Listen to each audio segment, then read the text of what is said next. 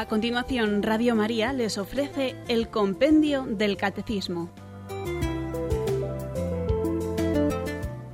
Es un espacio dirigido por el Padre Mario Ortega y el Padre Roberto Visier.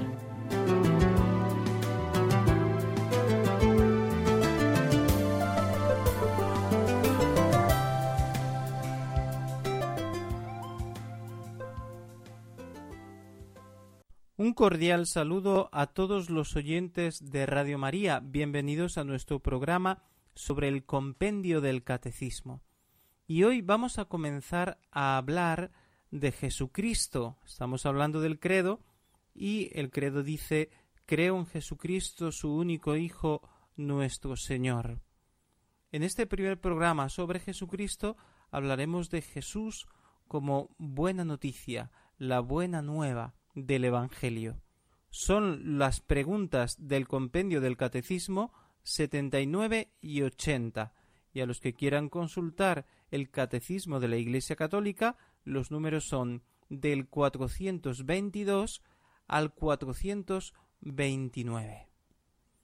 El libro de los Hechos de los Apóstoles, en el capítulo 2, nos narra ese acontecimiento fundamental impresionante que da comienzo a la obra de la Iglesia, que es la venida del Espíritu Santo sobre los apóstoles y la Virgen María que también estaba con ellos en ese momento. Ese día de Pentecostés, San Pedro dirige su primer sermón a las multitudes que acuden ante el ruido, el estruendo de la venida del Espíritu Santo. Sin temor, y con una fuerza impresionante, Simón Pedro anunció a la multitud en Jerusalén la buena noticia de Jesús con estas palabras. Israelitas, escuchad mis palabras. Dios acreditó entre vosotros a Jesús de Nazaret, hizo que realizara entre vosotros milagros, prodigios y señales que conocéis bien vosotros, sin embargo, lo entregasteis a los paganos para que fuera crucificado y muriera en la cruz. Con esto se cumplió el plan que Dios tenía dispuesto. Pero Dios lo libró de la muerte y lo resucitó, pues no era posible que quedase bajo el poder de la muerte. Hermanos, no voy a demostrarles que el patriarca David murió y fue sepultado su tumba se encuentra entre nosotros hasta el día de hoy. Pero era profeta, y Dios le había jurado que uno de sus descendientes se sentaría sobre su trono. Sabiéndolo, se refería a la resurrección del Mesías, viéndola de antemano con estas palabras No será abandonado en el lugar de los muertos, ni su cuerpo experimentará la corrupción. Y es un hecho que Dios resucitó a Jesús y de esto todos nosotros somos testigos. Después de haber sido exaltado a la derecha de Dios, ha recibido del Padre el don que había prometido. Me refiero al Espíritu Santo que acaba de derramar sobre nosotros, como vosotros estáis viendo y oyendo. Sepa entonces con seguridad toda la casa de Israel que Dios ha hecho Señor y Cristo a este Jesús a quien vosotros crucificasteis. Al oír esto, se afligieron profundamente y dijeron a Pedro y a los demás apóstoles, ¿qué tenemos que hacer, hermanos? Pedro les contestó, arrepiéntanse y que cada uno de vosotros se haga bautizar en el nombre de Jesús el Mesías, para que vuestros pecados sean perdonados entonces recibiréis el don del Espíritu Santo, porque el don de Dios es para vosotros y para vuestros hijos, y también para todos aquellos a los que el Señor nuestro Dios quiera llamar, aunque estén lejos.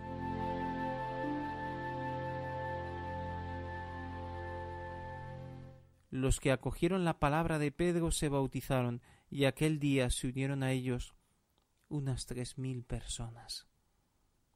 Y así comenzó la Iglesia. Desde entonces se anuncia el Evangelio al mundo entero, la buena noticia, que Dios ha venido a visitarnos, que Jesús es el Hijo de Dios hecho hombre, que ha muerto y resucitado para nuestra salvación, que estamos salvados. Este es el querigma, el anuncio de Jesucristo, que es verdadero Dios y verdadero hombre, muerto por nuestros pecados y resucitado para nuestra justificación. De esto vamos a hablar hoy. Escuchemos la pregunta 79. ¿Cuál es la buena noticia para el hombre? La buena noticia es el anuncio de Jesucristo, el Hijo de Dios vivo, muerto y resucitado. En tiempos del rey Herodes y del emperador César Augusto, Dios cumplió las promesas hechas a Abraham y a su descendencia, enviando a su Hijo, nacido de mujer, nacido bajo la ley, para rescatar a los que se hallaban bajo la ley y para que recibiéramos la filiación adoptiva.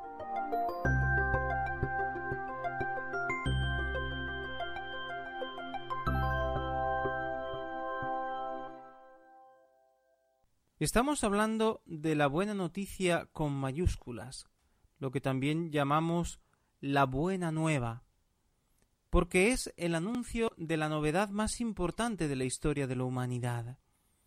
Una novedad, una noticia, un acontecimiento que renueva la historia, que parte la historia en dos, porque desde el acontecimiento Jesús, desde la venida de Jesucristo, nosotros hablamos de antes de Cristo y después de Cristo.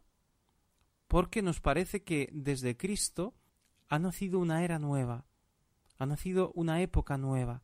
El mundo ya no es lo mismo porque Jesús ha venido. La buena noticia no es simplemente que Dios es bueno. Eso ya lo sabíamos antes de venir Jesucristo.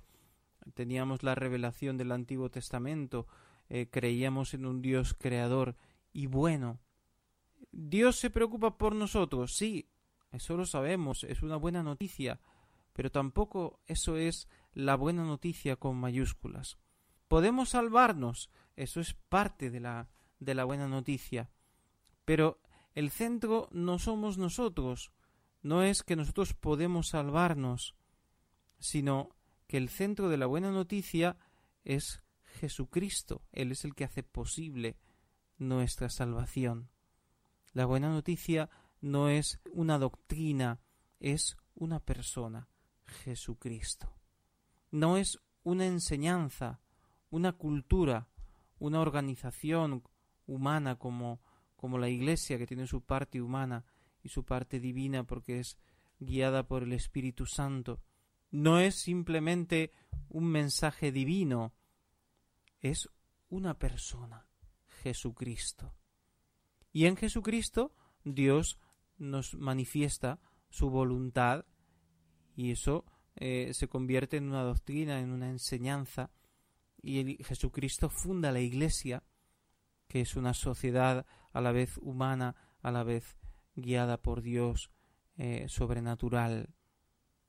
Pero la buena noticia no es la Iglesia, o no es simplemente un conjunto de normas, de preceptos o un estilo de vida, sino que la buena noticia es Jesús, la persona de Jesús. El cristianismo no tendría sentido si fuera simplemente una enseñanza humana de un sabio, de un hombre eh, importante, de un gran genio. El cristianismo tiene sentido porque reconocemos a Jesucristo con su verdadera identidad. Es el reconocimiento de Jesucristo como Mesías, ungido de Dios, el que Dios ha ungido para ser Salvador del mundo, pero a la vez como Hijo de Dios vivo, como Hijo unigénito de Dios. Esta es la buena noticia, aceptar el misterio de Cristo como es, porque si desfiguramos la identidad de Jesús, deja de ser buena noticia. Podría ser una buena noticia un gran profeta, un hombre justo, un perseguido, un genio, pero ya no sería la buena noticia con mayúsculas. La buena noticia es el mensaje de Navidad, cuando los ángeles anuncian a los pastores, os anuncio una gran alegría, que lo es para todo el pueblo, que realmente lo es para todo el mundo, para toda la humanidad. Hoy os ha nacido en Belén un Salvador, que es Mesías y Señor. Esa buena noticia que anuncian los ángeles a los pastores sigue siendo hoy la buena noticia. Por eso celebramos la Navidad con tanta solemnidad, con tanta alegría. No podemos perder el sentido de la Navidad, la naturaleza profundamente cristiana de las celebraciones de la Navidad. Jesús viene en un tiempo concreto, en tiempo de Herodes y César Augusto. Herodes es el rey de Israel y César Augusto es el emperador de Roma. La tierra de Israel, el pueblo eh, judío, está sometido al imperio, ha sido conquistado por el imperio, pero el imperio le deja tener su rey, que siempre pues está a la vez sometido al procurador romano en alguna manera, eh, porque la que manda en el fondo es Roma. Así que en ese tiempo en el que el pueblo judío está sometido al pueblo romano, en ese momento Jesús nace y vive. Y tenemos innumerables pruebas históricas, documentos que lo atestiguan. No podemos en ningún momento dudarlo. El acontecimiento de Jesús, la persona de Jesús, está inscrita en la historia de la humanidad y es imborrable. No es una leyenda, un cuento, una tradición. No forma parte de una narración mitológica. Los evangelios no son narraciones mitológicas como las obras de Homero o Hesiodo. No es una novela como las novelas de Dan Brown que dan su propia imagen de Jesús o de la Iglesia, pero son simplemente novelas inventadas y a veces damos más crédito, creemos más, nos parece más interesante una novela inventada sin fundamento histórico que los mismos evangelios que tienen un fundamento histórico innegable, porque son testigos presenciales que nos cuentan lo que sucedió lo que Jesús hizo, lo que Jesús dijo, lo que Jesús enseñó. Es una historia cierta y muy bien documentada. La buena noticia tiene que ver con alguien que realmente nació en Belén y murió crucificado en Jerusalén y muchos testigos dicen que lo vieron resucitado. Una vez que tenemos este personaje histórico con su doctrina, con sus milagros, con su pasión y muerte, tal como nos lo cuentan los evangelistas y como nos ha transmitido la Iglesia desde siempre, tenemos que descubrir a través de la fe también esa identidad. Es verdad, el testimonio de los apóstoles es claro, pero para aceptar a Jesús yo tengo que tener la luz de la fe, para aceptarlo como Salvador, como Mesías, como Hijo de Dios vivo. Por eso Jesús pregunta a los apóstoles, nos lo cuenta el Evangelio de Mateo en el capítulo 16, ¿qué dice la gente de mí?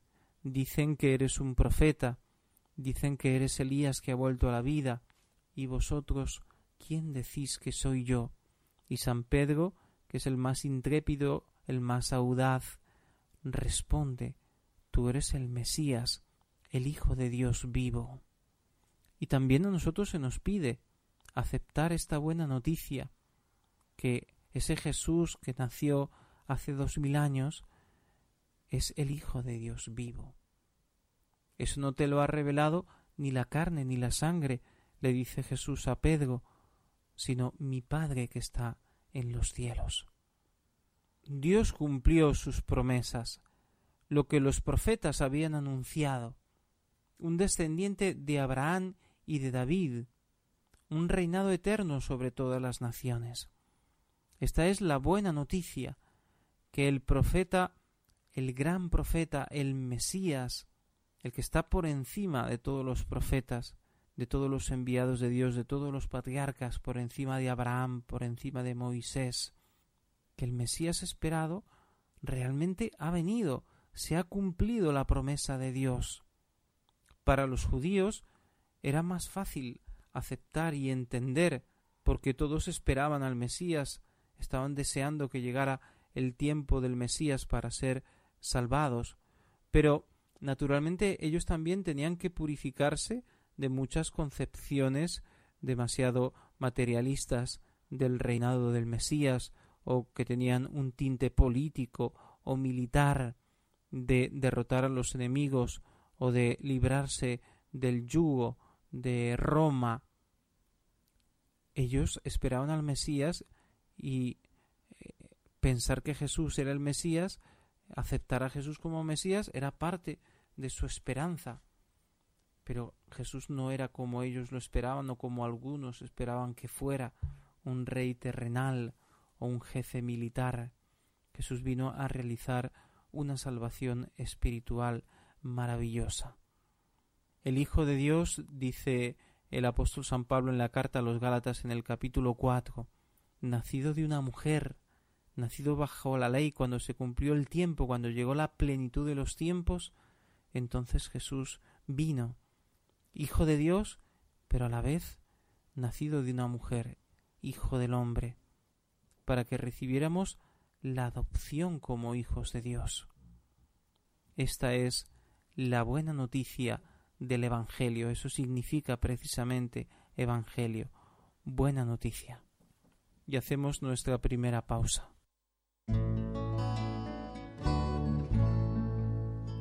Yo creo en tu resurrección, porque puedo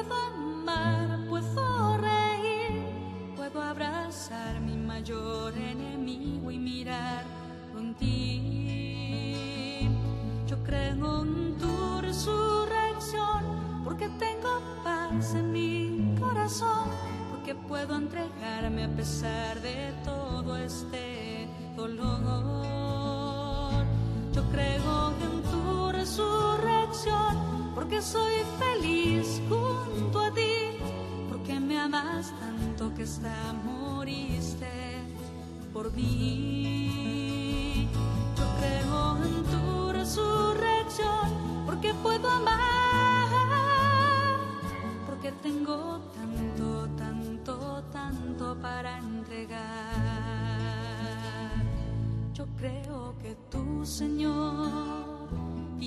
en mí.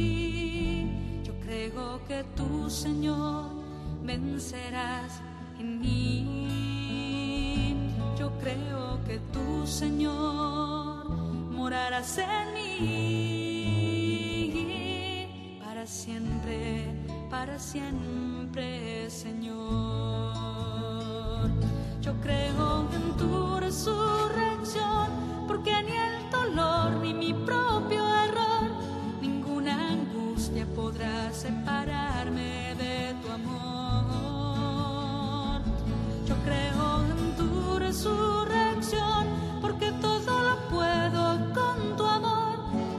sé que cuidas de mi vida mejor que yo. Yo creo en tu resurrección, porque puedo amar, porque puedo entregarme a pesar de todo este dolor. Yo creo en tu resurrección,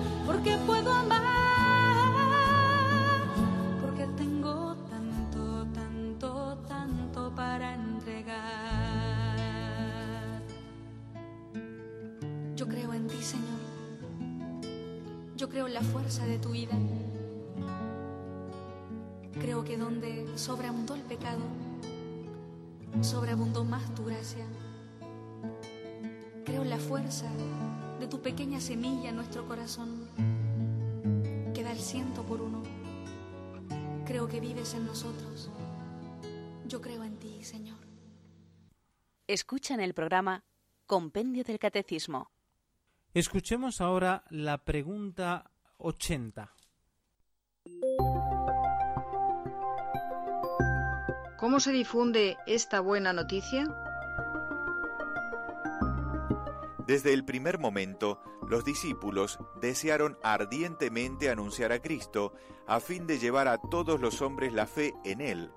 También hoy, el deseo de evangelizar y catequizar, es decir, de revelar en la persona de Cristo todo el designio de Dios y de poner a la humanidad en comunión con Jesús, nace de este conocimiento amoroso de Cristo.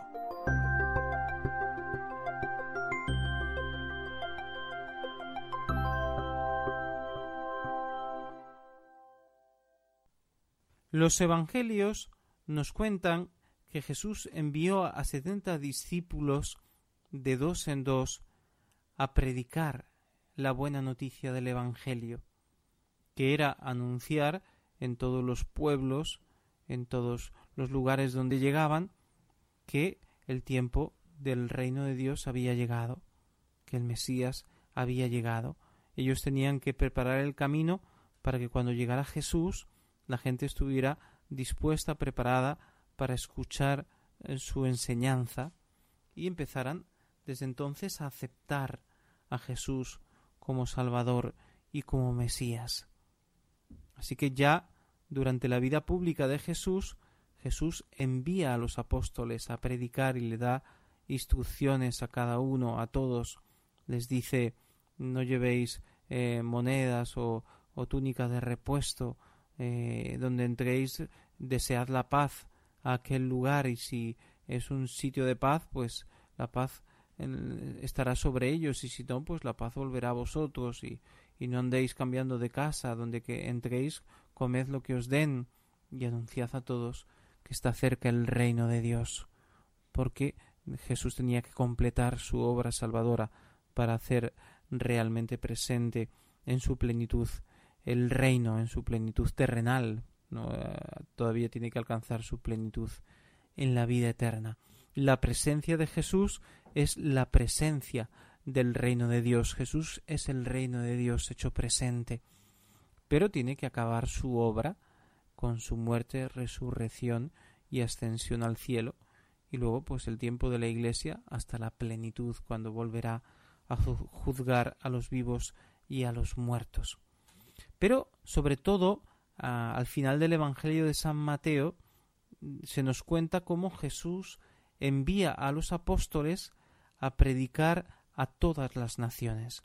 Ya no es simplemente acercarse a los pueblos cercanos y decir el reino de Dios está cerca, preparaos porque el Mesías viene a veros, el gran profeta de Nazaret, Jesús, sino que es predicar el Evangelio a todas las naciones.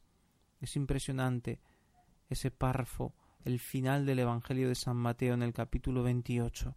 Se me ha dado pleno poder en el cielo y en la tierra. Id y predicad a todas las naciones, enseñándoles a guardar todo lo que yo os he enseñado, y sabed que yo estoy con vosotros todos los días hasta el fin del mundo. Y los apóstoles esperan la venida del Espíritu Santo porque todavía no tienen la sabiduría, la capacidad, la fuerza, el empuje, el valor para anunciar el Evangelio, se sienten ignorantes y cobardes, porque lo eran realmente ignorantes y también un poquito cobardes, unos más que otros. Así que esperan ese don del Espíritu Santo que Jesús les ha prometido. Y cuando reciben el Espíritu Santo, como hemos escuchado al comienzo del programa, entonces empiezan a predicar el Evangelio a todas las naciones con mucho valor, con esa fuerza y salud que les da el Espíritu Santo. En ese momento desearon ardientemente anunciar a Jesús a todos. Quizás ya lo deseaban anteriormente, pero no encontraban las palabras, la fuerza. Después de la venida del Espíritu Santo, ese deseo que había en sus corazones se hizo un fuego devorador si recuerdan, en una ocasión, cuando Pedro y Juan son cogidos prisioneros por los judíos por su predicación del Evangelio, ellos les prohíben predicar en el nombre de Jesús. Y ellos responden nosotros debemos obedecer a Dios antes que a los hombres. No podemos sino anunciar lo que hemos visto y oído. No pueden callar porque es un fuego que hay en su interior y tiene que cumplir el mandato de Jesús, que les ha dicho vayan, id, predicad el Evangelio a todos. Después, iniciada la primera persecución contra los cristianos por parte de los judíos, muchos cristianos, procedentes la mayoría de naturalmente de la raza judía, de la tierra santa, se ven obligados a abandonar Jerusalén y otras ciudades donde la Iglesia está surgiendo, porque la persecución judía es fuerte, es dura. Así que los cristianos se van, pero no reniegan de su fe. Todo lo contrario, están tan llenos del Espíritu Santo, están tan entusiasmados, tan contentos con esa buena noticia que han recibido, que la transmiten a los demás. Como se hace con una buena noticia que llena el corazón, la transmitimos a todos aquellos con los que entramos en contacto, y eso hacen ellos, y así la Iglesia se difunde y crece. Es más, no solamente comparten esta fe que han encontrado o esta fe renovada, su fe judía renovada con el anuncio de la buena noticia de Jesús, sino que además la comparten también con otras personas que no son judías, que no son de su raza, que no conocen su religión, que no conocen las profecías de los profetas del Antiguo Testamento, sino que les anuncian el misterio de Cristo, pues desde el principio, eh, enseñándoles quizá también que eh, en el Antiguo Testamento, en, la primera alianza, se había prometido este Mesías, pero lo anuncian a personas que muchas de ellas no conocen nada del Antiguo Testamento. Y así el Evangelio empieza a crecer también entre los gentiles.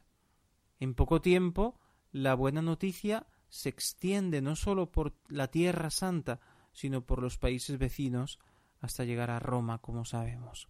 San Pedro fue primero obispo de Antioquía, pero luego se ve obligado a partir también, por voluntad de Dios, llega a Roma y allí dirige la comunidad de la capital del imperio y muere crucificado boca abajo, como sabemos, en la persecución de Nerón.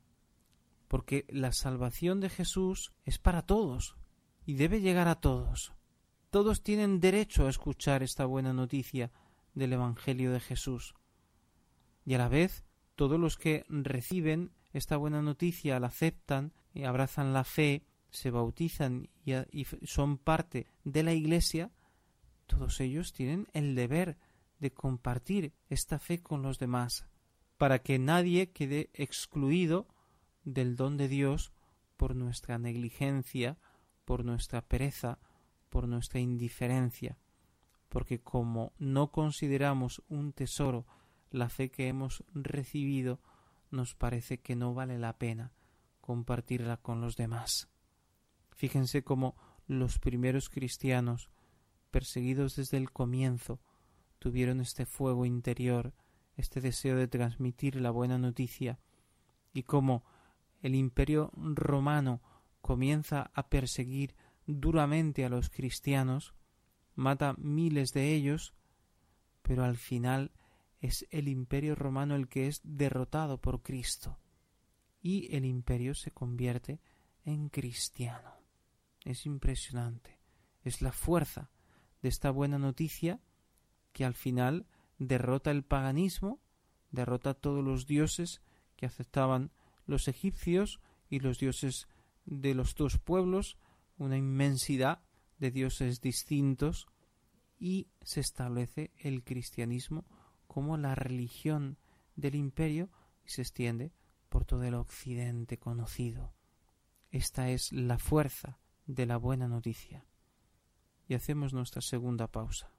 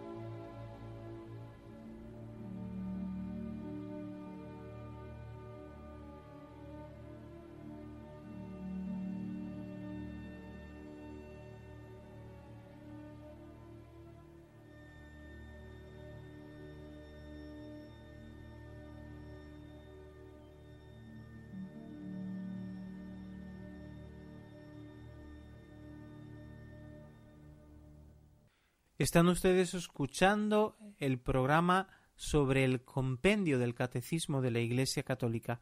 Les habla desde los micrófonos el padre Roberto Visier. Y estamos hablando de la buena noticia del Evangelio, que es Jesucristo mismo, nuestro Salvador.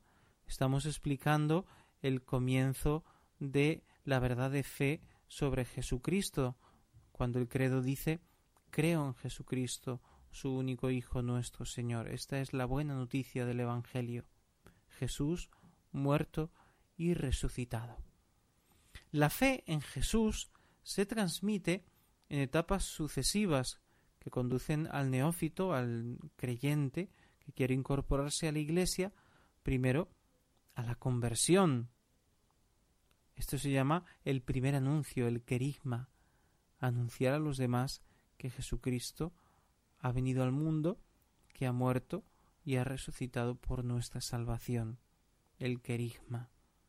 Una vez que este querigma es aceptado, esta persona dice, sí, yo quiero creer, yo me abro a la fe, yo acepto a Jesucristo como el Hijo de Dios vivo que ha venido a salvarme, entonces comienza una preparación más profunda yo sé que Jesucristo es mi Salvador, lo he aceptado por aquello que he oído, pero me falta conocer profundamente esta fe católica y conocer los caminos, que es lo que yo tengo que hacer para vivir como cristiano.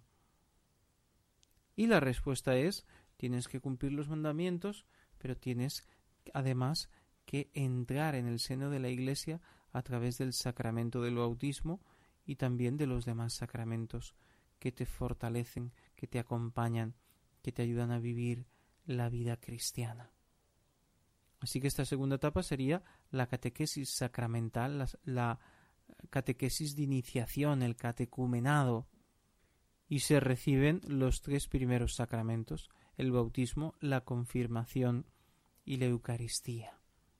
Y después los demás sacramentos, y en esta vida cristiana que ha recibido el neófito, el nuevo cristiano, el recién bautizado, él necesita, todos necesitamos profundizar el conocimiento del misterio de Cristo, de esta buena noticia de Jesús.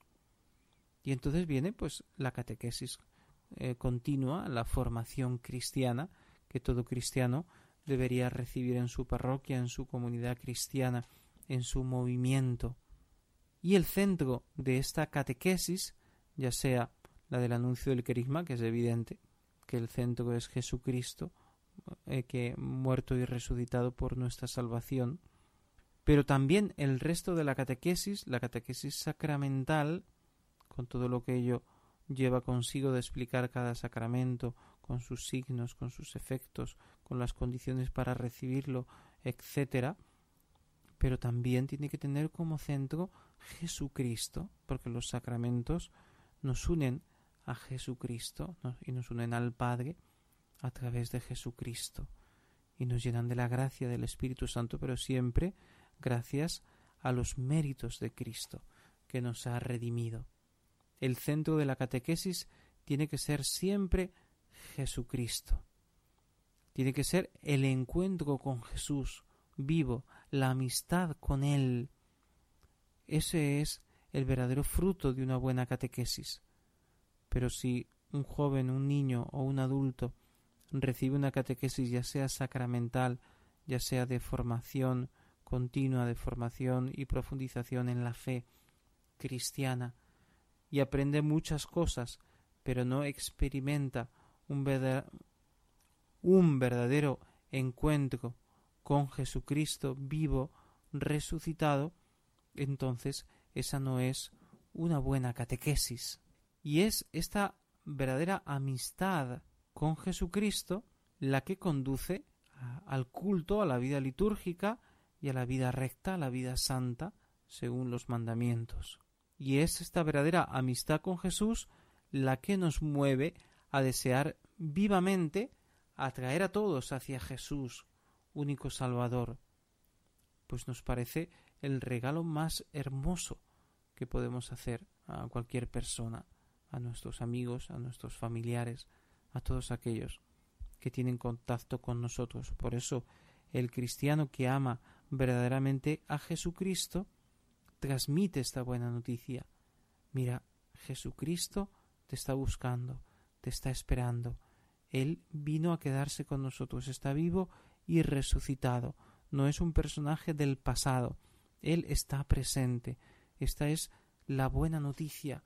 En medio de tantas malas noticias, de tantos problemas, de tantas dificultades, todavía hoy, y así será siempre, Jesucristo es la buena noticia que dará sentido a mis sufrimientos, a mis fracasos y también a mis alegrías, a mis triunfos, que dará sentido a mi vida y a mi muerte. Jesús, la buena noticia. Solo si conocemos y amamos a Jesús intensamente, podemos darlo a conocer. La fe se fortalece dándola. La Iglesia ha nacido para eso, y esa sigue siendo su razón de ser, su misión, su principal desvelo, anunciar a todos la buena nueva del Evangelio, que es Jesús.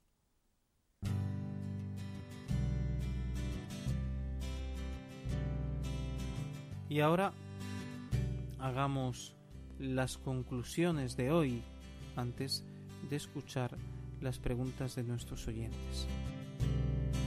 La buena noticia es Jesús, la persona de Jesús, que es un personaje histórico que vivió en tiempos de Herodes y del emperador César Augusto.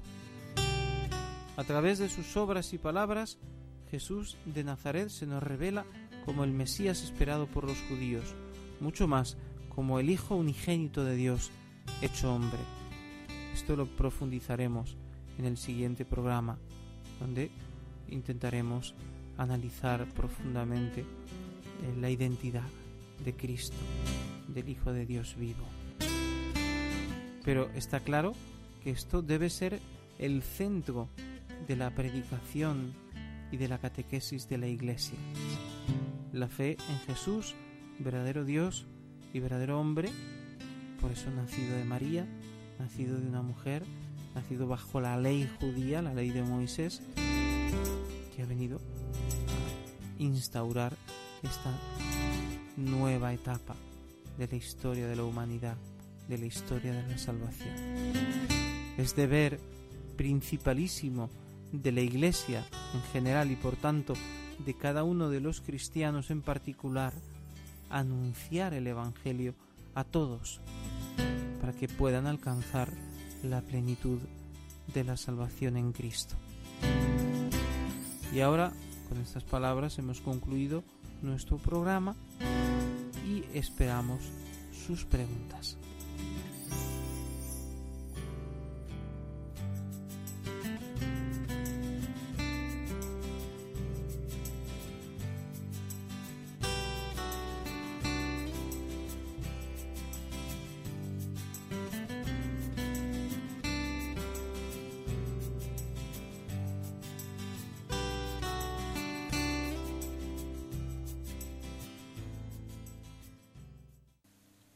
Para participar en directo, 91 153 8550.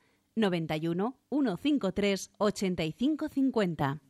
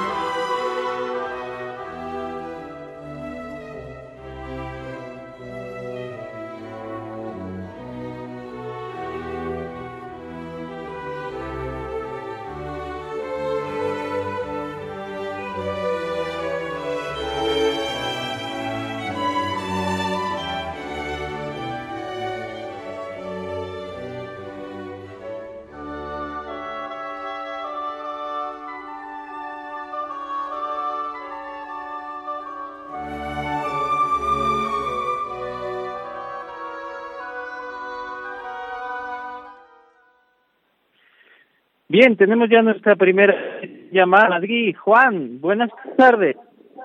Ay, que joder, pero no me ha dicho por el programa porque lo hace usted muy bien y lo veo muy interesante. Buenas tardes. Buenas tardes, ¿me oye, padre? Sí, sí, sí, diga. No, quería felicitarle por el programa lo primero y darle las gracias porque lo hace usted muy interesante. Gracias. Sí, mire, bueno, yo quería preguntar quería preguntar cómo podemos colaborar para la, la, obra de la redención de la humanidad, si Cristo dio su vida, nos ha redimido y ya no hace falta nada, o nosotros por nuestras obras podemos colaborar en la redención. Esa era mi pregunta, padre. Muy bien. Bueno, pues, qué pregunta más importante. Es Cristo el que nos salva. Nosotros no podemos salvarnos solos. Solamente Dios puede salvar ese abismo que el pecado ha creado entre los hombres y Dios. Y lo ha hecho a través de Jesucristo, que es el pontífice, que es el puente que nos salva. Sin embargo, hay un misterio maravilloso de colaboración de los hombres con la obra de la salvación. Así que nosotros también tenemos que participar en esa obra salvadora, uniéndonos a Cristo con nuestras buenas obras, con nuestras oraciones, con nuestro apostolado, anunciando el Evangelio a los demás sin miedo, con nuestra propia santidad de vida, porque eh, está ese misterio de la comunión de los santos, de tal manera que todas las obras buenas que yo hago, todas las oraciones, mi propia santidad de vida, está santificando la Iglesia, es una buena semilla que estoy sembrando en el mundo. Y eso unido al tesoro de Cristo, porque si no está unido a Cristo en sí mismo no tiene valor porque son obras hechas por hombres eh, mortales y, débiles, pero cuando estamos en gracia de Dios y estamos unidos a Cristo, esas obras hechas en gracia nos santifican y a la vez están santificando la Iglesia y están llevando el mundo a la conversión. Así que naturalmente que tenemos mucho que hacer, no algo, bueno, intentaremos colaborar en alguna manera, ponemos nuestro granito, sí, pero ese granito es importantísimo, porque lo que yo no haga no lo hará nadie. ¿En qué sentido? En que yo tengo mi misión en la iglesia y cuando yo la cumplo, ese hueco queda ahí. El otro hará su misión, pero no va a, cubrir el espacio que es mío, la misión que Dios me ha dado a mí.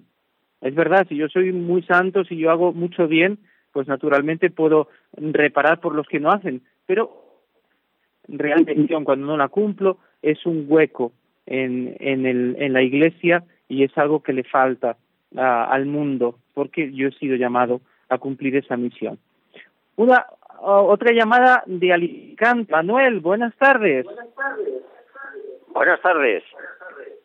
Mire, dígame. Eh, una pregunta. yo creo, yo creo que eh, hay personas que se condenan, ¿no? Hay almas que se condenan. Estas almas que se condenan por así decirlo, aumentan el ejército de Satanás? Muchas gracias y que Dios le bendiga en su trabajo de evangelización especialmente.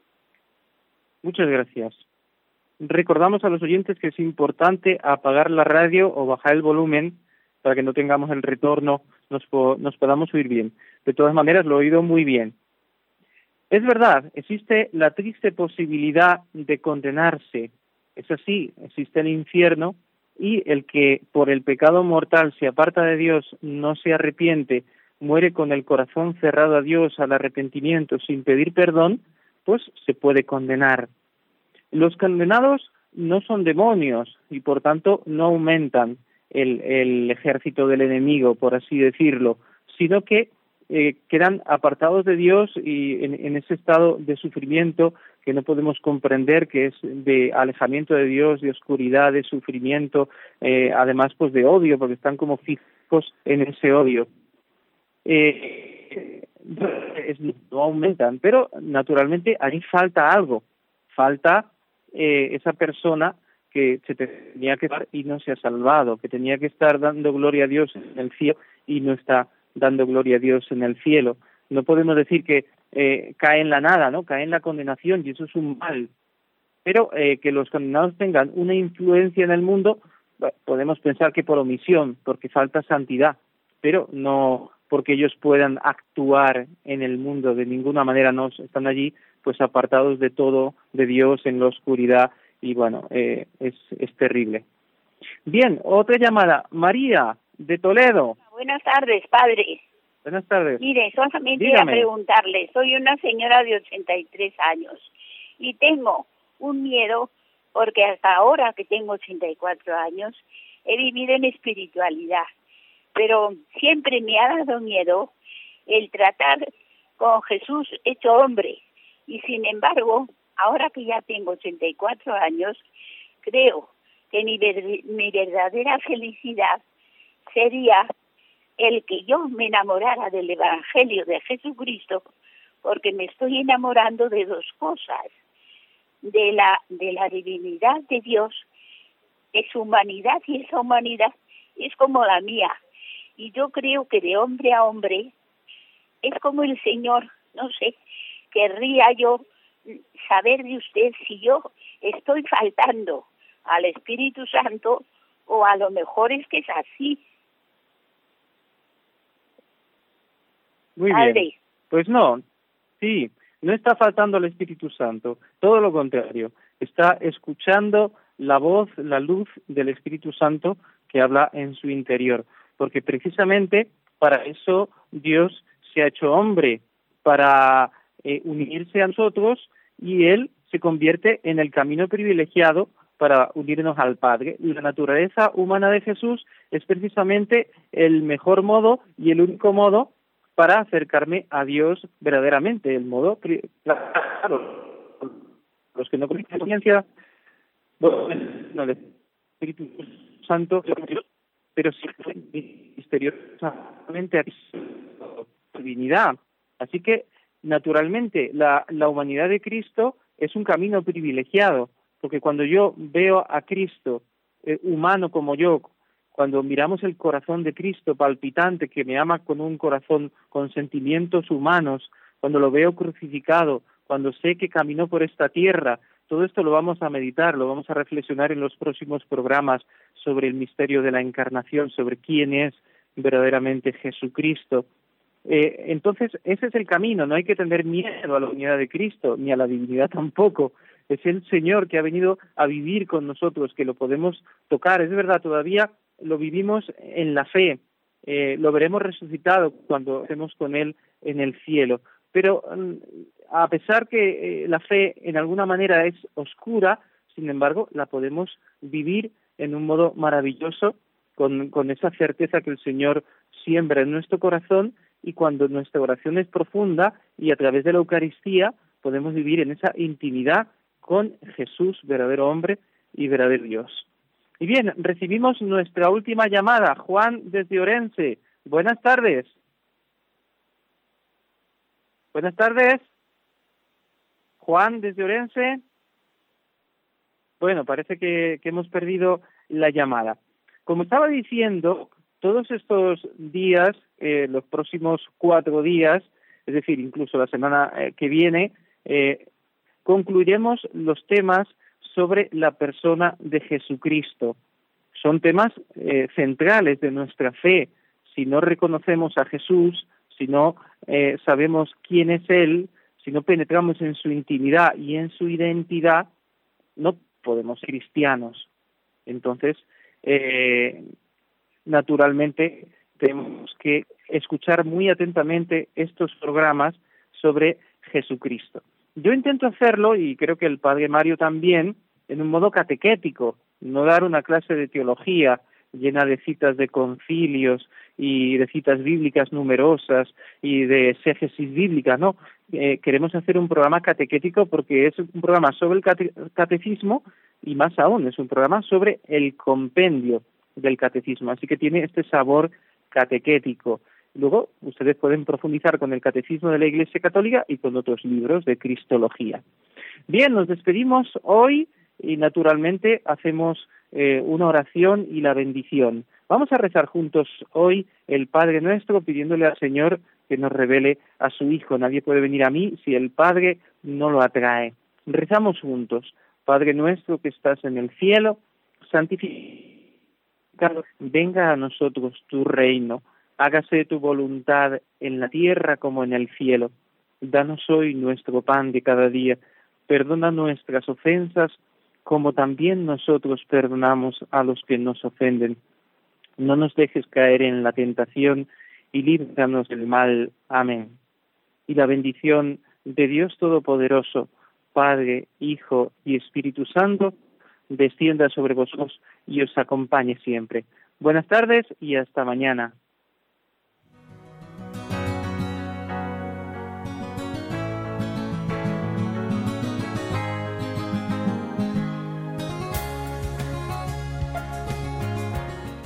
Así concluye el compendio del Catecismo con el Padre Mario Ortega y el Padre Roberto Visier.